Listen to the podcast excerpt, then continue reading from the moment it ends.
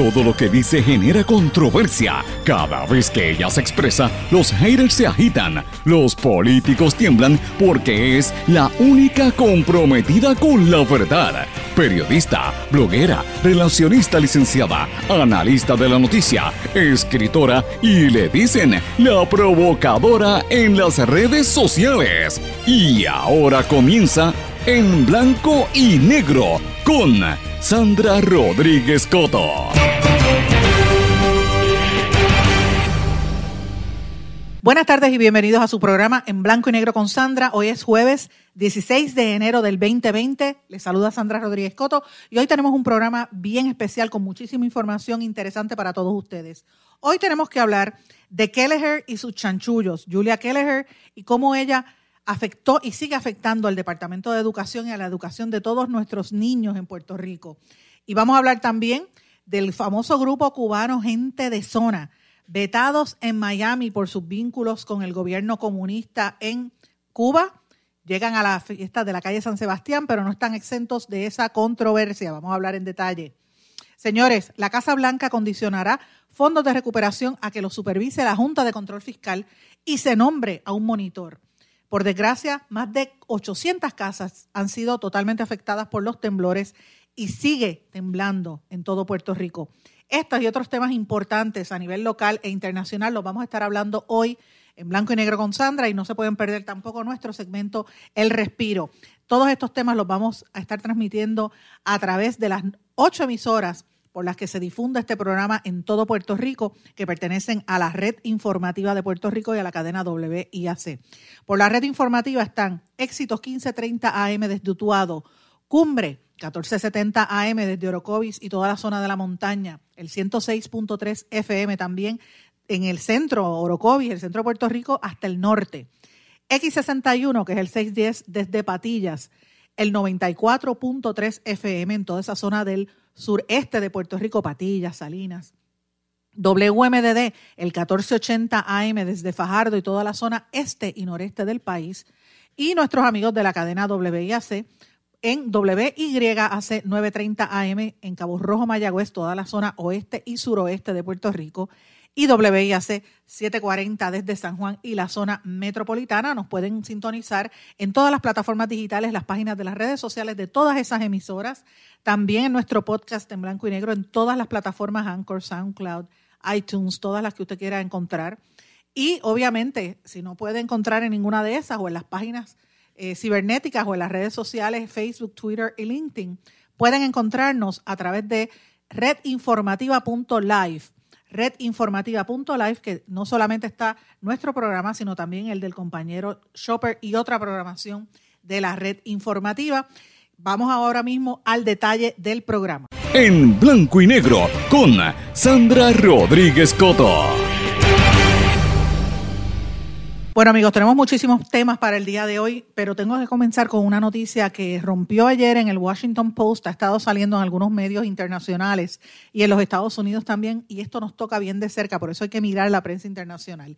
Hay un informe de la Casa Blanca donde dice que va a condicionar los fondos de recuperación de Puerto Rico que están pendientes, que los tiene aguantado eh, en el Departamento de la Vivienda y Desarrollo Urbano, HOT en inglés, y los tiene aguantados y la, única manera que lo van a soltar es que la Junta de Control Fiscal empiece a supervisar esos fondos y que se nombre a un monitor. Esto fue un informe publicado en la capital federal que dice que la Casa Blanca baraja cuatro restricciones principales. ¿Cuáles son?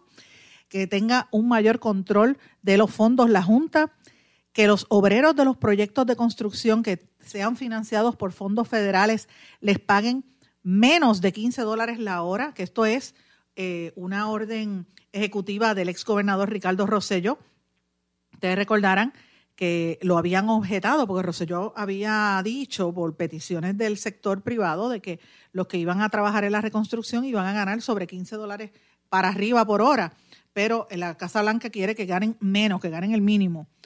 Y crear un nuevo sistema de registro de la propiedad que evite el fraude y que ninguno de los fondos que se van a utilizar para la reconstrucción de viviendas sea utilizado en la red eléctrica, que ha sido uno de los comentarios más consistentes de Trump. ¿Por qué esos cuatro puntos? Miren, es un tema importante y lo tenemos que mirar.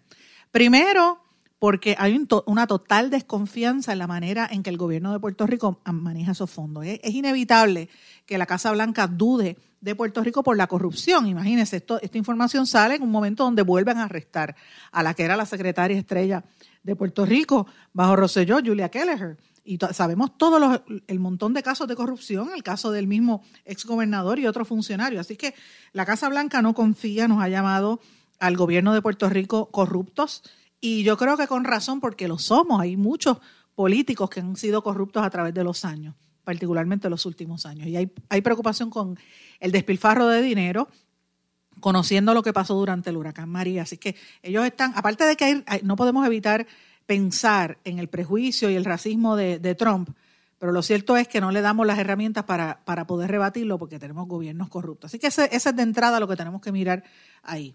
El tema de pagarle menos de 15 pesos la hora a los obreros también representa eh, un reto porque es, una, e, es como dar a entender que ellos son los que mandan y si el dinero es de ellos, pues se va a usar como ellos le dé la gana. Y el tema del nuevo registro de la propiedad, eso es un tema que para mí también es importante que lo miremos porque ellos entienden que hay un fraude.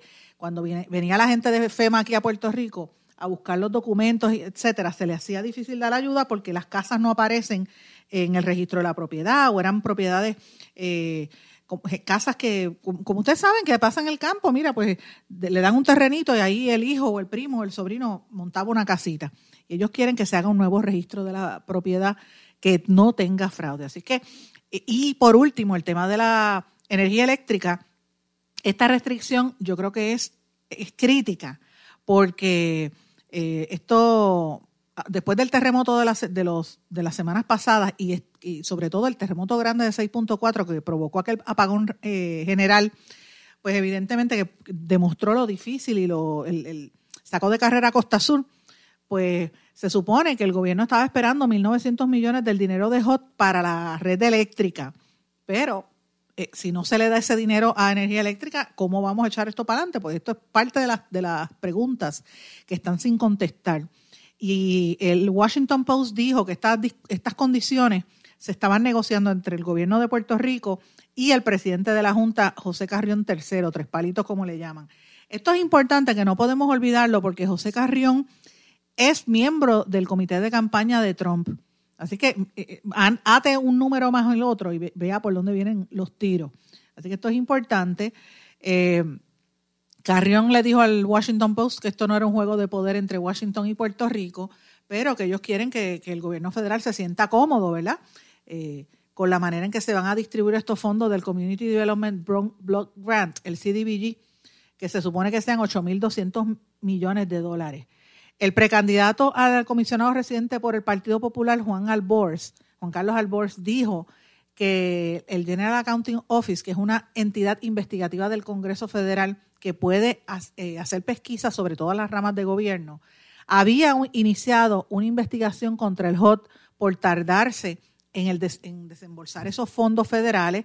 Y ustedes saben que ya había algunos congresistas incluso lo habían denunciado porque por problema de esa asignación no ha llegado el, la ayuda a Puerto Rico. Los 8.200 millones de dólares eran parte de 20.000 millones de dólares que se supone que nos llegaran después del huracán María, según la ley que se había aprobado en el 2018, que todavía no lo han soltado. Así que eh, hay una pelea entre los legisladores demócratas en, en el Congreso y los, y los republicanos.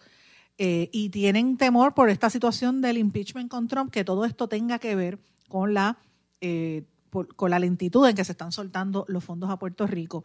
Y han movilizado gente en Nueva York, en Washington y en Filadelfia para dar a demostrar que esto es una cuestión de racismo de Trump. Pero eh, yo, yo coincido, yo creo que esto es discrimen de Trump. El problema es que, aparte del discrimen, hay una desconfianza genuina, porque el gobierno aquí no hace las cosas como Dios manda. Así que esa es parte de la preocupación.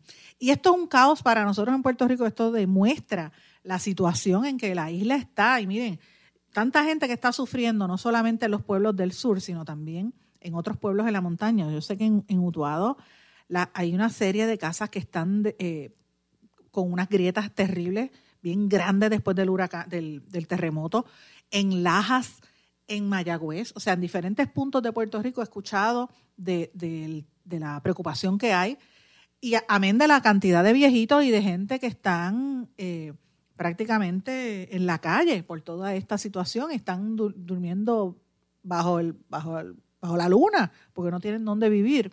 Una situación eh, muy, muy penosa. A esto uno tiene que mirar la condición en la que está Puerto Rico y qué es lo que Puerto Rico puede lograr con esto. La lentitud en que sueltan los fondos federales para tratar de bregar con esta crisis que vive de, este terremoto tan fuerte. Y yo me pregunto, como decía el economista Gustavo Vélez, Gustavo Vélez mencionaba que, que Trump va a mirar a Puerto Rico y va a decir, bueno, la crisis no es tan grande porque para estar eh, fiestando en San Juan, en ese carnaval que es la fiesta de la calle San Sebastián, pues no le hace falta los fondos. Y yo creo que eso podría ser negativo, contraproducente a largo plazo y a mediano plazo para, para tratar de acaparar los fondos que se necesitan para echar para adelante. Así que esto es uno de los temas que a mí me tiene preocupada. Pero por otro lado, yo también entiendo que hay una necesidad urgente de que los, artesanos, los artistas y los mismos políticos tengan sus fondos para campaña, porque así es que, se utilizan, ¿verdad? Y se, y se promueven eh, a nivel público en este tipo de eventos. Así que es una situación eh, bastante complicada. Y mientras eso se va, mire, mire cómo está el cuadro en Puerto Rico. Casi 800 casas han sido afectadas por los temblores. Eso lo dijo el director de la Oficina para el Desarrollo Socioeconómico Comunitario de Puerto Rico, por unos datos que ellos recopilaron hasta el miércoles. 800 casas afectadas en el suroeste de Puerto Rico por los terremotos. Han inspeccionado 789 casas, de las cuales 88 colapsaron totalmente, 257 con daños mayores, 241 con daños menores y 203 afectadas.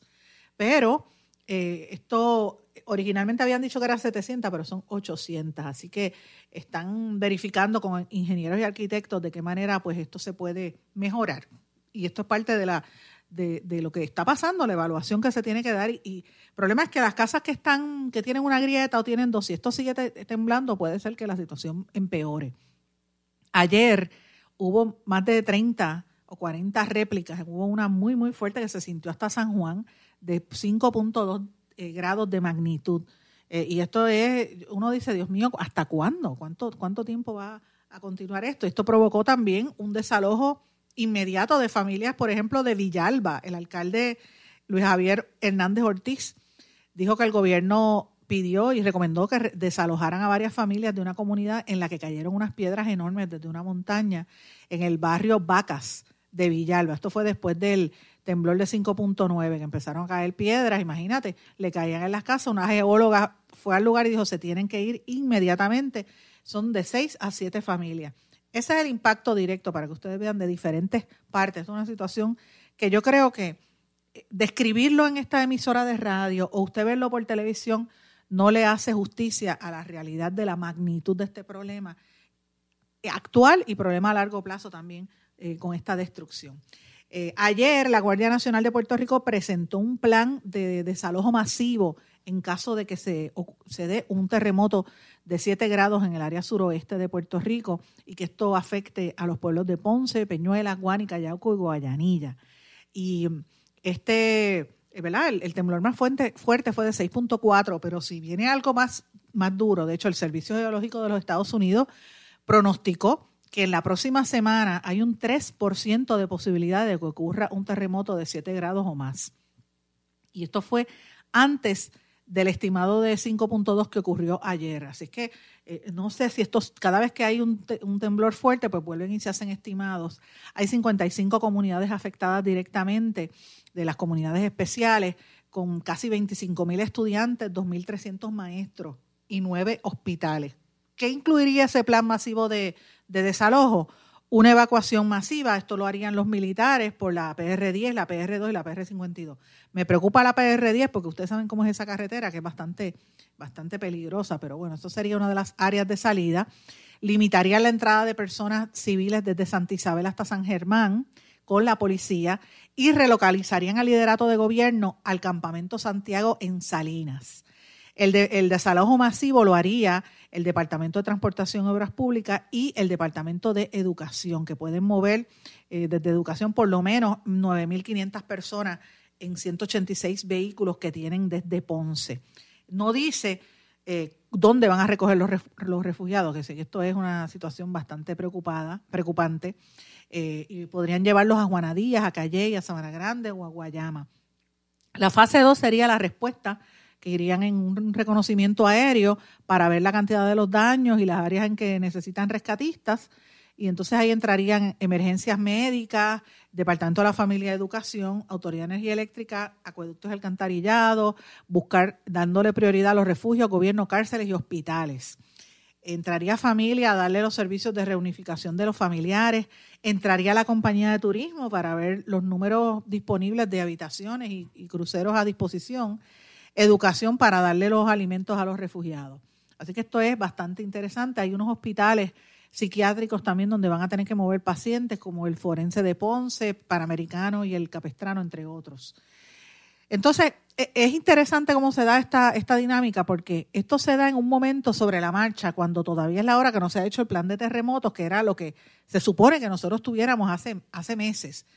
En ocho meses y medio, todavía es la hora que la empresa que se supone que hiciera este plan de terremotos no lo ha hecho. El negociado de emergencias y administración de, desastres pagó, oigan esto, la friolera de 636 mil pesitos, casi nada, a, una empresa que se llama Industrial Services Products para que haga eh, ISP, para que haga este plan y todavía es la hora que no lo ha terminado. Y es, ¿sabes? Una cosa súper onerosa, se han tardado en cantidad, o sea, nos cogió la emergencia y todavía es la hora que no habían hecho el documento. No, no hay manera de que lo justifiquen para que esto esté así. Esto no es operacional. Eh, la empresa que la preside Benjamín Nieves es la misma que tuvo a su cargo elaborar los planes de emergencia de los municipios y el plan operacional conjunto para incidentes catastróficos que firmó la gobernadora Wanda Vázquez el mes de agosto. Así que esto es parte de la eh, controversia que hay en torno a esta situación. Y mientras estamos hablando de esta emergencia, de cómo nos estamos preparando, tengo que mencionar algo también eh, tuve conocimiento ayer de, cómo es que se está movilizando el Departamento de la Familia y entiendo que está siendo efectivo. El problema es que la magnitud de la, de la crisis es tal que no dan abasto. El, tema más preocupante de todos ellos es el tema de, eh, de los viejitos. ese es el tema que está, de verdad, tiene a todo el mundo sumamente preocupado porque el tema de los viejitos es, de verdad, hay demasiados envejecientes y no dan abasto la, la, cantidad de, personal que tienen para poder atenderlo. Mientras estamos bregando con esto, señores, ¿cuál es la controversia? Sigue la controversia con las fiestas de la calle de San Sebastián. En eso es que está concentrándose la discusión en Puerto Rico. Eh, Johnny Ventura, ustedes saben que le respondió Carmen Yulín sobre la cancelación de, la, de su participación. El, el, merenguero había dicho que, bueno, se quedó callado y reaccionó a las críticas que hizo Carmen Yulín. Él habló con el periódico El Listín Diario, donde dijo que usted reiteraba que, él se fue por, por temas humanos, por respeto, por la incertidumbre que es un terremoto y porque él tiene muchos familiares y amigos en Puerto Rico, no por cuestiones político-partidistas. Yo entiendo que sí lo hizo a nivel político-partidista, porque evidentemente, y yo les invité a que leyeran eh, el artículo que yo publiqué en mi blog a esos efectos, porque él es un candidato a alcalde de la capital de la República Dominicana, de Santo Domingo. Y además, no se iba a afiliar o no se iba a asociar a un proceso donde todavía hay tanto especulación, no se sabe qué va a pasar. Aquí la tierra sigue temblando. Eh, finalmente la, alcaldesa dice que va para adelante, así que eh, se puso a discutir con él y públicamente yo creo que él lució mucho mejor eh, Johnny Ventura que lo que lució Carmen Yulín en cuanto a eso. Pero hay que darle el, beneficio a, la alcaldesa y dar a demostrar que sí, en efecto, ella fue, ella logró lo que tenía su, meta de que este, de que este espectáculo se dé, que es tan necesario para poder llevar a cabo los planes que tenían. Pero el tema de la fiesta de la calle San Sebastián, mis amigos, está súper complicado, está súper eh, controversial también porque hay muchas cosas que tienen que ver con este tema. Miami me lo confirmó. Gente de zona. Puerto Rico me lo regaló.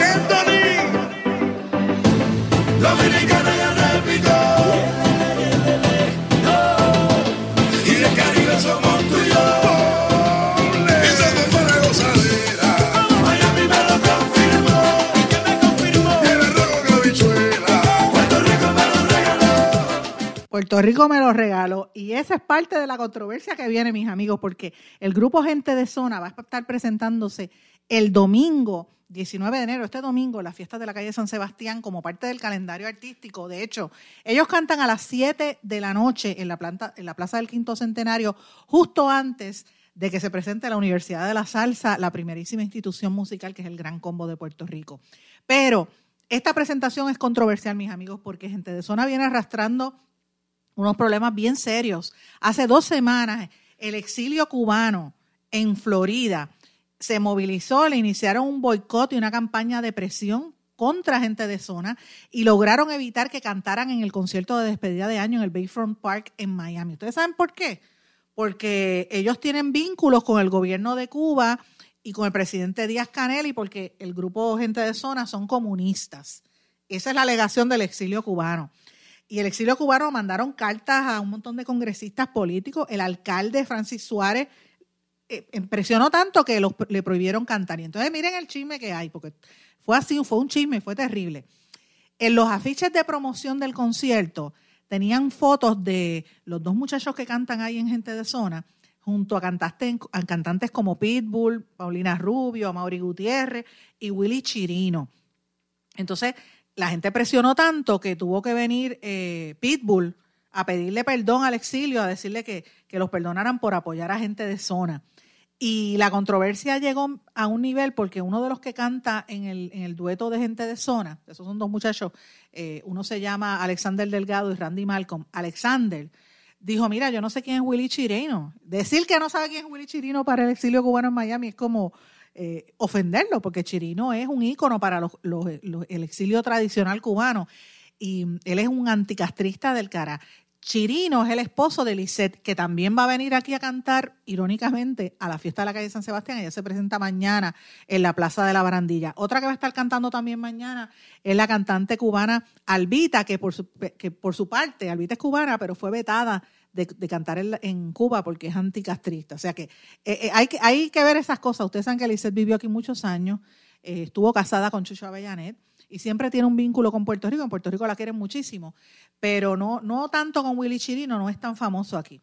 Pero lo cierto es que viene la gente de zona que a la gente en Puerto Rico le gusta. Ellos han ganado un número de premios, han cantado con eh, eh, Enrique Iglesias, que se ganaron un premio Grammy, y tienen dos canciones con Marc Anthony, toda la música es bien pegajosa, pero vienen arrastrando esta situación porque ellos viajan a Cuba y en una actividad donde ellos cantaron hace, creo que fue en el año 2017, ellos cantaron en La Habana y uno de los nietos de Fidel Castro se trepó a bailar con ellos y desde entonces le pusieron, los vetaron, le pusieron la X y en, Miami no los quieren porque ellos tienen vínculos con el gobierno de allá. Así que fíjense cómo es la controversia con la, la, fiesta de la calle San Sebastián. No es solamente Johnny Ventura, recuerden también que la Sonora Ponceña les canceló la participación, está lo de Plenega lo que se fue, está que el Instituto de Cultura eliminó su participación, lo mismo con Cataño, que, la pospuso.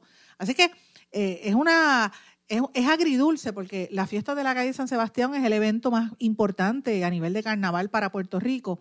Este año celebra su 50 aniversario, pero como estamos en medio de esta dificultad, de esta, de esta crisis que tenemos con, nuestros hermanos puertorriqueños de todo los, el sur oeste de Puerto Rico y el oeste, que, uno no sabe ni qué pensar.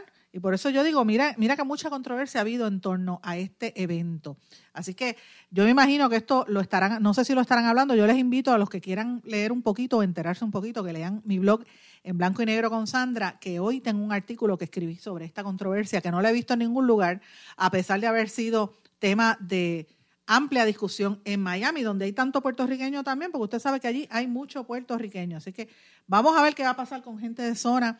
Si Puerto Rico se los regaló y aquí lo van a recibir como siempre le gusta al pueblo puertorriqueño. Vamos a una pausa y regresamos enseguida. No se retiren, el análisis y la controversia continúa en breve, en blanco y negro, con Sandra Rodríguez Coto.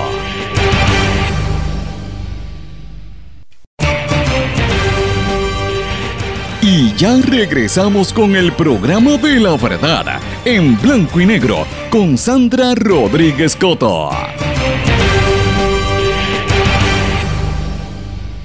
Regresamos en blanco y negro con Sandra. Oigan, en el segmento anterior me despedí, no me despedí, me despedí a la, pausa.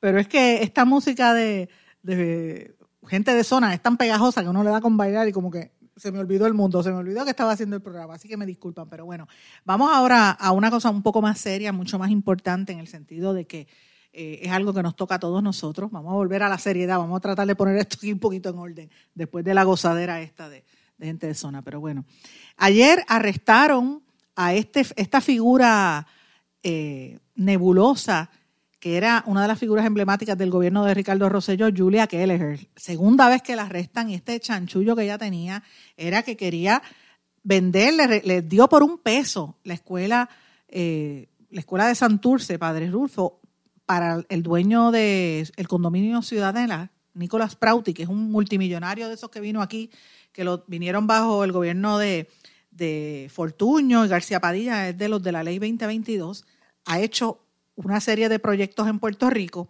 y tiene el condominio Ciudadela allí mismo en Santurce. Y pues ella le dijo, yo te doy la escuelita por un peso, entonces tú me das un apartamento de los apartamentos lujosos que tienes allí, que vale casi 350 mil pesos, eh, más un bono de, de 12 mil pesos por conectar la compra y lo que iba a pagar creo que era como un pesito por el, por el condominio, porque eso es así. Si una secretaria, es que e, era una ratera de, si esto es cierto, ¿verdad? Porque todavía hay que corroborarlo y hay que, eso se va a probar en el juicio, pero si esto es así, era una ratera de poca monta, para que ustedes vean dónde estaba la educación de Puerto Rico. Eh, y mira, miren cómo era, cómo era la, el esquema que ellos tenían, ¿verdad? Porque para que tengan una idea, el, el acuerdo decía que le iban a dejar ella entrar en el apartamento por un peso y el, por lo general el alquiler allí es mínimo 1.500 dólares. Entonces se supone que Keller comprar el apartamento por 297 mil y le iban a dar 12 mil dólares por un bono por lograr esa compra. Miren cómo era el esquema. Una compañía compra, vende, renta y maneja bienes raíces. Esa es la compañía de Nicolás Prauti. Después, una empresa consultora que trabajaba en la misma empresa de Nicolás Prauti es la que le da los servicios a la compañía una. Esa compañía consultora es la que tiene Gutiérrez. Y, esto es importante que miremos este esquema, señores, porque así es como operaban ellos eh, y, quiénes son los, personajes que hay detrás. Después viene una tercera compañía, que es la, la compañía de responsabilidad limitada, que le incorporaron en agosto del 2012, dueña de Ciudadela, que lo compró por, que compró ese edificio por 120 millones de dólares y recibió los 1.134 pies cuadrados de la Escuela Padre Rulfo a cambio de un apartamento. O sea, esa fue la transacción. Después, otra compañía, que es una organización sin fines de lucro, que se, fue, que se creó para promover iniciativas relacionadas con educación. En esa empresa le daba el dinero a FAF y a FAF entonces le pagaba el sueldo a Julia Kelleher, que ustedes recordarán que además de ser secretaria era contratista del Departamento de Educación. Miren el esquema. Esta era una mafiosa de grandes proporciones. Entonces hay un individuo que era el director ejecutivo de la compañía de responsabilidad limitada y presidente de la compañía, de la entidad sin fines de lucro hasta agosto de 2018. ¿Quiénes son esos, esos funcionarios? Pues miren, Julia Kelleher y Gutiérrez. Entonces miren lo que hacían. El 31 de mayo de 2018 Kelleher le manda por email a Gutiérrez eh, un mensaje donde intenta confirmar si le iban a dar el bono de 12 mil dólares con, eh, con relación a la compra del apartamento. El 22 de junio del 2018, Gutiérrez le contesta en otro email a Kelleher y le pregunta sobre una solicitud de la empresa de la empresa de responsabilidad limitada que quería comprar la escuela Padres Rufo. Entonces, al próximo día, 23 de junio, Kelleher le responde con varios documentos que no se dicen en el pliego acusatorio, pero que son relacionados al, proceso para adquirir esa escuela Padre Rufo. El 17 de julio, Gutiérrez le envía documentos relacionados con la adquisición del terreno. Después le sigue enviando correos electrónicos, eh, en esta ocasión para ofrecerle ayuda para conseguir un préstamo para ella poder comprar la propiedad en Ciudadela.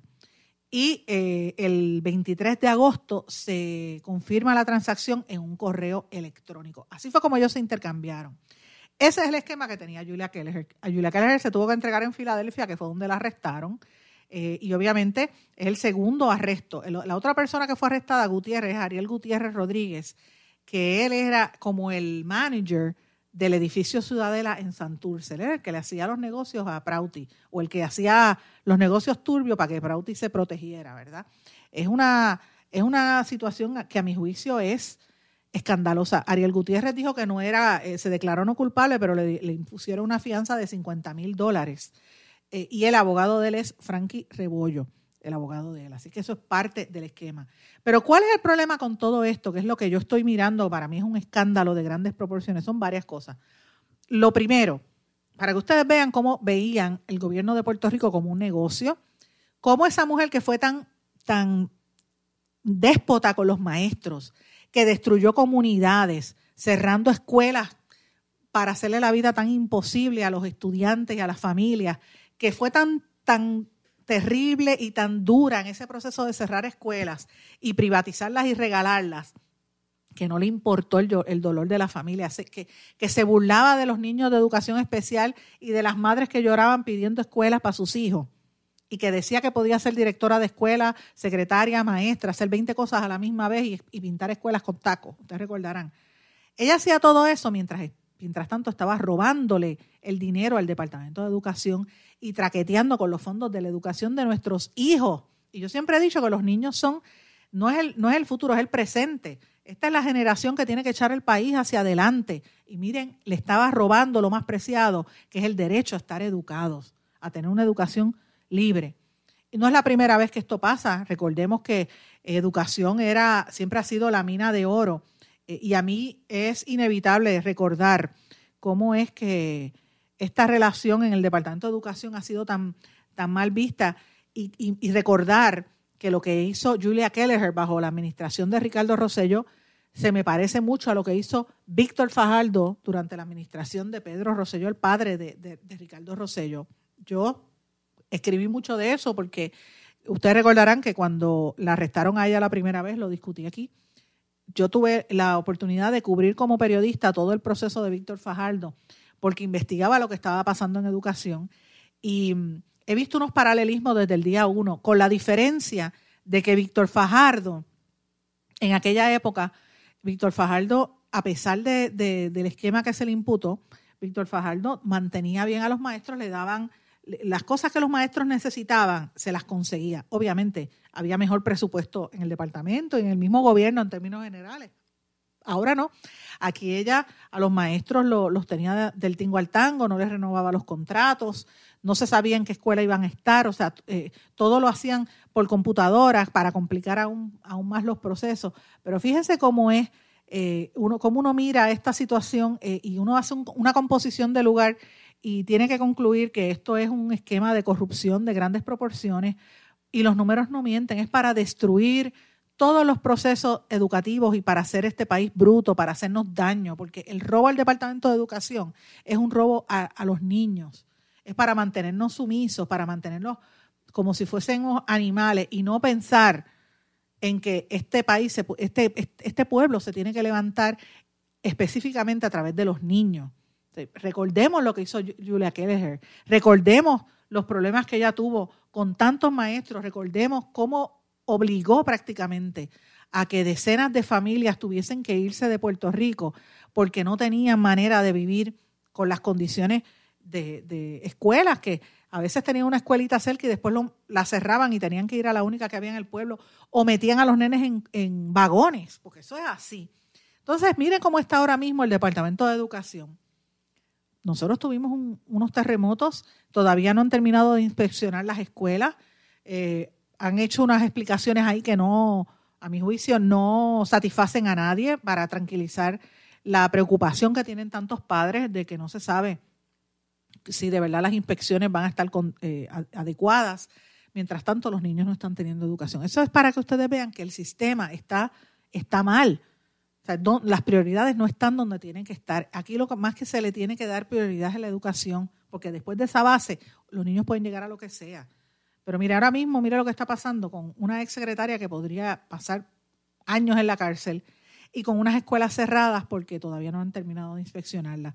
La, ahora mismo hay una, la oficina, ¿cómo se llama eso? La OMEP, la del mejoramiento de escuelas públicas, dio una serie de contratos por mucho dinero, 431 millones, que le, 431 mil dólares, perdón, le dieron a la empresa ROV Engineering, le dieron a BRA Associates, o sea, Benítez Ramos Associates, y la empresa AES, eh, eh, adicionalmente le dieron 82 mil dólares para que vayan a darle las inspecciones a las escuelas. Y como habíamos dicho aquí, el que no tiene padrino se bautiza. Esas escuelas tienen vínculos con eh, los, partidos políticos, con el Partido Nuevo Progresista y con los candidatos políticos.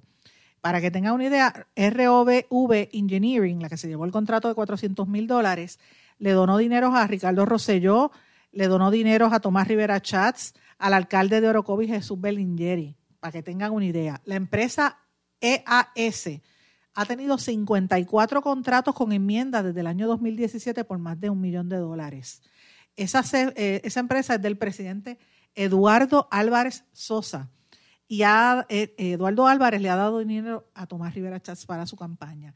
Y la otra empresa es BRA, de Norberto Benítez Torres, que le dio dinero a la campaña del alcalde de Guaynabo, Ángel Pérez, y al PNP durante el 2016. O sea, que quien está evaluando las escuelas, pues son los amigos del alma, son los contribuyentes políticos. Yo no estoy diciendo que no sean empresas eh, con experiencia, posiblemente lo son, posiblemente son profesionales, pero fíjese cómo es este país. Y son fondos que vienen a través del Departamento de Educación. Y recordemos que mientras se gastan dinero en esos contratos, son dineros que no se usan para reforzar las estructuras de las escuelas y que no pasen como, sucedió en la escuela de Guánica que colapsó por un temblor de tierra.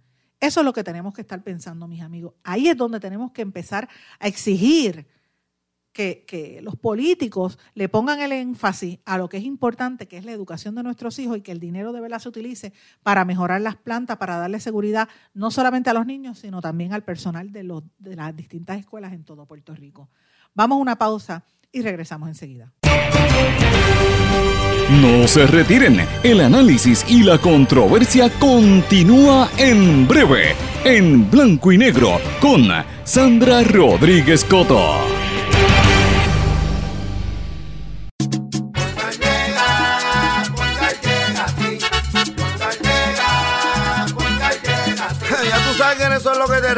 Pero ahora botaron la ola. Porque ya no importa en qué parte de la isla estés. Si tuviste un accidente, mi gente de Poingal le llega a tu casa o trabajo para que no te complique. Con servicio en todas partes de la isla y el mejor servicio al cliente. Por eso y mucho más, yo Piru lo digo, yo quiero Poingal. ¡Duro!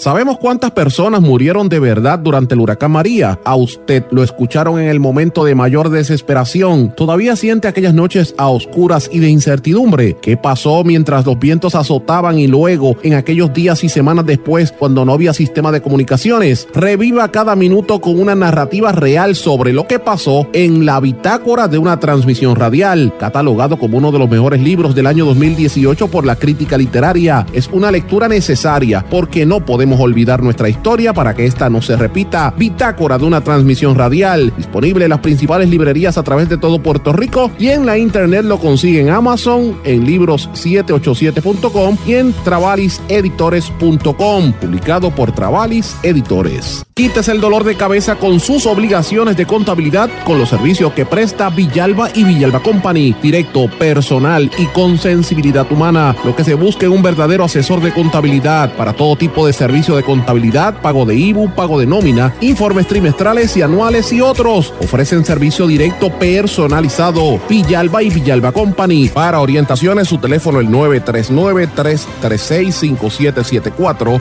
939-336-5774. El abandonar un animal es abuso y es ilegal. Si ya no puedes atender a tu perro, llévalo a un albergue o centro de control. Si lo abandonas en la calle, le estás garantizando una muerte dolorosa y segura. Evitemos tener animales sufriendo en nuestra isla. Reportar el abuso es tu responsabilidad. Así que si ves a alguien maltratando o abandonando un animal, llama inmediatamente a la policía al 787-343-2020. Comprométete. Tener una buena reputación toma esfuerzo, dedicación y tiempo. Si la reputación de su negocio, empresa o institución sin fines de lucro está siendo expuesta de forma negativa ante la opinión pública, tanto en los medios masivos como en las redes sociales, usted necesita un experto en manejo de crisis. Joy PR es una empresa especializada en este campo. Para mayor información, comuníquese con el 787-299-7303, 299-7303. Joy una empresa especializada en manejo de crisis. Y ya regresamos con el programa de la verdad en blanco y negro con Sandra Rodríguez Coto. Regresamos a esta parte final de En Blanco y Negro con Sandra. Bueno, amigos, llevo varios días sin entrar en detalle de noticias internacionales, porque obviamente tenemos esta emergencia tan grande, sobre todo Puerto Rico, que teníamos que dedicarle el espacio a lo que está ocurriendo en Puerto Rico. Pero como yo sé que algunos de ustedes me lo están pidiendo, pues quiero tocar algunas noticias de los Estados Unidos y del resto del mundo que son importantes. La Cámara de Representantes de los Estados Unidos aprobó enviar eh, los cargos para el juicio político contra el presidente Donald Trump, lo enviaron al Senado. Me refiero al inicio del proceso del impeachment que yo creo que no va a quedar en nada en el, en el Senado, porque ustedes saben que el Senado es de mayoría eh, republicana y los republicanos pues ya han puesto sus objeciones a este proceso de impeachment. Pero eh, lo interesante es que ya eligieron a quienes van a ser los fiscales por parte de la Cámara para eh, en el tercer juicio político de la historia de los Estados Unidos. Con esta boca, con la votación que hizo la Cámara de Representantes, que como en la Cámara la mayoría es demócrata, Trump prevé que lo van a absolver porque como el Senado es republicano y han surgido nuevas pruebas sobre sus gestiones con Ucrania. La votación en la Cámara fue de 228 a 193 en el inicio de un año electoral y a un mes después de que la Cámara había aprobado los cargos. A Trump se le está acusando de abuso del poder por presionar a Ucrania reteniendo ayuda militar aprobada por el Congreso para que investigara a su rival demócrata Joe Biden. También se le está acusando de obstruir la investigación subsecuente. Así que me parece importante que miremos esto. Así que eh, esto es lo que hay en cuanto al proceso del impeachment de Trump, pero una de cal y otra de arena. Estados Unidos, finalmente, esto es un triunfo para Trump, acordaron, firmaron la tregua preliminar en su guerra comercial. Después de un año y medio de esta guerra de los aranceles, finalmente Trump y el gobierno de China llegaron a ese acuerdo con la firma de, las nuevas eh, relaciones comerciales que van a tener y es un cambio radical en el comercio internacional, así dijo que era Donald Trump en la ceremonia que se llevó a cabo en la Casa Blanca. Contó esa ceremonia con la, con la presencia del vicepresidente Mike Pence y también habían varios miembros del gabinete del presidente Trump. En Estados Unidos hay otra noticia también bien importante. Está ahora mismo la recta final en la selección del jurado en el caso de Harvey Weinstein. Eh, ustedes saben que esto va a decidir, este jurado que seleccionen, cuál va a ser el veredicto en el juicio por una serie de abusos sexuales que el productor de cine famosísimo, Harvey Weinstein, está enfrentando ahora mismo en Nueva York y es la etapa final. Eh, se supone que ya hoy vayan a ser llamados por lo menos dos centenares de candidatos que podrían, eh, de los cuales se van a escoger, ¿verdad? ¿Cuáles serían los miembros del jurado? Eh, obviamente hay 120 potenciales jurados que tuvieron que informarle al juez James Burke sobre sus posibles ideas preconcebidas respecto a Harvey Weinstein o los problemas de fuerza mayor que les impidieran ejercer sus obligaciones en el caso. Este tipo de casos es complicado porque hay mucha publicidad envuelta, así que esto es parte de lo que a ellos les, preocupa. Eh, pero como quiera que sea, de Harvey Weinstein, más de 60 mujeres, me parece, que han salido públicamente, casi todas actrices, a denunciar que las violaba o trataba de agredirlas sexualmente y si la mujer se negaba, él le destruía las carreras. Eh, así que esto, esto generó, desencadenó también una serie de movimientos feministas como el Me Too y otros eh, en respuesta a esta situación de, de figuras como Harvey Weinstein o como fue Bill Cosby en el pasado. Eh, y esto pues yo lo traigo aquí a Puerto Rico, que no pueden ser machistas, porque estamos en una en una era donde ya ese tipo de cosas no se permite ni se tolera. Amigos, en Estados Unidos también, cambiando el tema, hay una noticia que me parece meritoria ¿verdad? traerla aquí y creo que es algo importante. El, hay una caravana, una nueva caravana de migrantes desde Honduras que salió hacia el punto de agua caliente, que es en la frontera con Guatemala, y es parte de las caravanas que están dirigiéndose hacia los Estados Unidos, eh, después de una convocatoria que se hizo hace tres semanas a través de las redes sociales. En esta ocasión se trata de cerca de mil hondureños que salieron en guaguas desde la ciudad de San Pedro Sula al norte de Honduras con una bandera del país y, con, y cantando consignas fuera JOH, eh, eh, Juan Orlando Hernández, el nuevo presidente hondureño. Pero dicen que van a llegar a los Estados Unidos a enfrentarse, y ustedes saben, a la oposición de Donald Trump y de los americanos. Amigos, y yéndonos ahora hacia, hacia el resto del mundo, están pasando unas noticias, yo creo que bastante conflictivas en Rusia. Esto es, yo no sé si ustedes saben, a veces cuando uno mira las noticias internacionales, ¿verdad? Todo el mundo está más pendiente a lo que le pasa al príncipe Harry en Inglaterra y el chisme que tienen con, con la con la reina y, y, Meghan que se fue de Inglaterra y se fue terminó en allá en Canadá que es donde ella está viviendo pero me parece que hay una controversia muy fuerte en torno a, a, lo que está pasando con ellos allá en Inglaterra, pero para mí ese no es el tema que yo voy a discutir, porque eso usted lo puede ver en cualquier parte. Yo voy a discutir lo que yo creo que me parece que es un poco más complicado, lo que está pasando en Rusia esto aquí nadie se ha tocado, nadie lo ha tocado y yo creo que es importante porque ustedes recordarán que el gobierno ruso hackeó a Facebook y las cuentas y se, ya se ha corroborado que tuvieron eh, ¿verdad? un tipo de influencia en la campaña política pasada. Pues miren, todo el gobierno ruso dimitió, renunció después de que Vladimir Putin eh, em, propuso una serie de cambios a la constitución durante un discurso que él dio al Parlamento. El primer ministro en funciones dijo que era apropiado renunciar en medio de las propuestas que hizo, eh, que hizo Putin, obviamente porque ellos dicen que están en contra de eso. Eh, ellos dicen que las propuestas para enmendar la constitución, si se adoptan, van a, a provocar unos cambios sustanciales, no solamente en la constitución, sino también en el equilibrio del poder a nivel legislativo y judicial en Rusia. Y que para ellos como legisladores definitivamente pues no les da las condiciones para ellos poder tener el poder de, tomar decisiones, ¿verdad? Eh, y ellos pues están en contra, todo el, gobierno prácticamente le renunció. Vladimir Putin agradeció al gobierno de Dmitry Medvedev, eh, no sé cómo se dice el, el, apellido, Medvedev, por el trabajo y anunció su intención de crear el cargo de vicepresidente del Consejo de Seguridad y dárselo a esa persona. Este, obviamente, ese puesto, según Putin, el jefe de gabinete en funciones puede trabajar temas de defensa y de seguridad. Así que vienen unos cambios en el gobierno interno de Rusia. Me parece que, es interesante mirarlo, cómo él está moviendo las fichas en Rusia para acomodar a la gente que sean leales a él. Y esto es importante porque estamos en medio de, una, de un proceso electoral con los Estados, en los Estados Unidos donde se anticipa que pudiese haber este tipo de dinámicas como pasaron en las elecciones pasadas.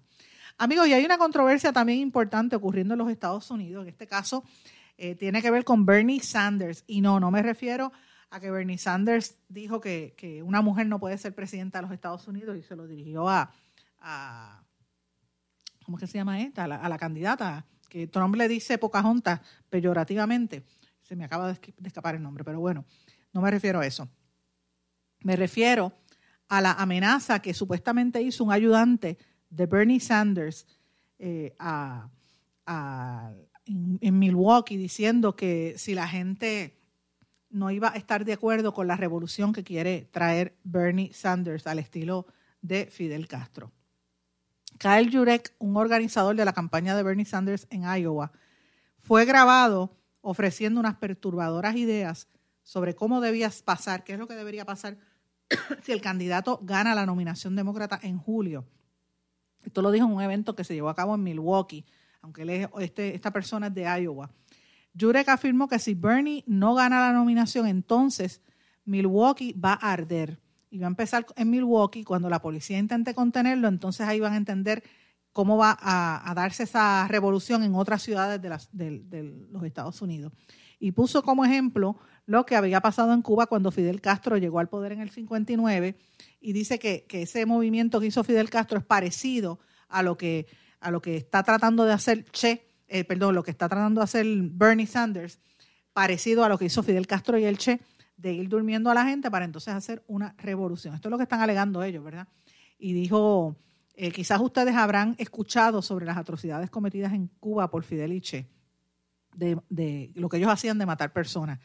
Estas personas eran antirrevolucionarias, ellas peleaban contra la revolución y como en cualquier guerra, si te encuentras a personas que luchan contra ti, que hay, ¿qué es lo que hay que hacerle? Pues miren, matarla. Eso es lo que hay que hacer en las revoluciones. En otras palabras, este seguidor de Bernie Sanders dijo que habría que hacer una revolución en los Estados Unidos y, si hay que morir por él, hay que hacerlo. En otras palabras, está adelantando que van a ir, irse a la guerra contra los republicanos y contra todos los que estén en contra de Bernie Sanders. Así que eh, me parece que es fuerte. Bernie Sanders rápido salió a negar eh, y, a, desmentir que él tenga vínculos con esta persona, pero eh, en momentos donde hay tanto miedo y donde los republicanos hacen estos comentarios y, en contra de los demócratas y particularmente de Bernie Sanders, pues este es el tipo de historia que uno pues tiene que leerla con detenimiento porque conocemos el historial de los Estados Unidos. Así que esto, estas son algunas de las noticias que yo creo que son importantes que están ocurriendo a nivel internacional. Vamos al segmento del respiro. En blanco y negro con Sandra Rodríguez Coto. Amigos, en este segmento respiro quiero dedicárselo en el día de hoy a dos noticias distintas. La primera es al apoyo que estamos recibiendo en Puerto Rico de todos los boricuas, los puertorriqueños en todas partes del mundo, en la luna hasta en la luna, los puertorriqueños en la diáspora, que siempre que aquí en la isla necesitamos, brincan y empiezan a ayudarnos de manera inmediata. Especialmente quiero darle las gracias a mis amigos de Nueva York, del Centro de Estudios Puertorriqueños y de la Escuela de Trabajo Social en Hunter College de la City University of New York, el Centro de Estudios Puertorriqueños, que ha estado desde el día uno que comenzaron estos temblores a, a recopilarlo y a darle información a todos los boricuas allá en, no solamente en Estados Unidos, sino en el resto del mainland, ¿verdad? De los estados de, los estados de la nación americana, no solamente en Nueva York. Eh, ellos, el amigo Edwin Meléndez, director ejecutivo de ese centro de estudios puertorriqueños, tuvo en el día de ayer una conferencia de prensa junto a la Arquidiócesis de Nueva York y a las Caridades Católicas para anunciar la creación de un trabajo colaborativo y un comité que ellos le llaman Noviembre es un, comité para empezar a recaudar fondos para Puerto Rico y para ayudar a la gente que está en necesidad de reconstrucción de sus viviendas y de, y de necesidad de, primeros auxilios, de lo que necesiten en, términos para vivir en toda la región que ha sido más devastada por estos terremotos. Así que mis aplausos a los amigos de la ciudad de Nueva York y gracias al Centro de Estudios Puertorriqueños porque siempre da la mano. Ese, ese para mí es el respiro del día de hoy y de la semana también, porque es importante ese, ese apoyo de la diáspora. Pero también tengo otra noticia bien buena, bien bonita. Desde, esta es del dueño del soneo de la música. Carlos Cano Estremera volvió a demostrar su, su talento. Demostró más que nada que querer es poder. Ustedes saben que al cantante le hicieron un trasplante de pulmones hace casi año y medio. Pues miren, él volvió a cantar en público. Esto fue en esta misma semana, el día 12 de enero, en una reunión familiar. Él le dieron el micrófono, lo invitaron y cantó Mi Negrita Me Espera, ese éxito de Ismael Rivera. Y demostró que su voz la tiene intacta, siguió con su estilo, empezó a improvisar y, eso es lo que siempre lo ha, caracterizado a él.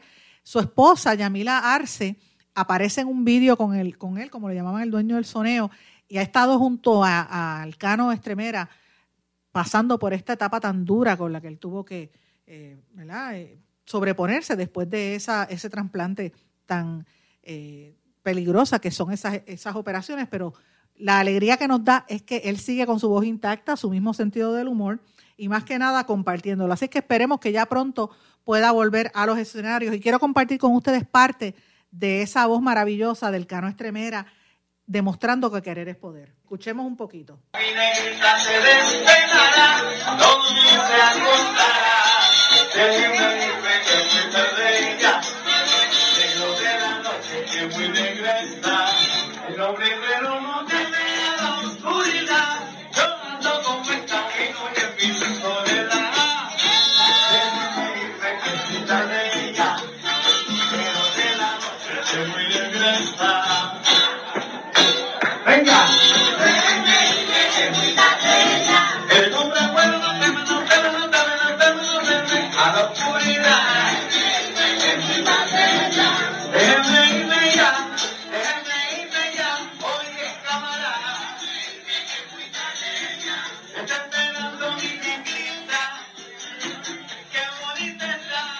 Amigos, y con eso me despido, no sin antes desearle a todos ustedes que pasen unas buenas tardes. Sabe que se puede contactar con nosotros a través de Facebook Sandra Rodríguez Coto o nuestras plataformas de Instagram o LinkedIn o Twitter SRC Sandra. Que pasen todos muy buenas tardes. Será hasta mañana en blanco y negro con Sandra.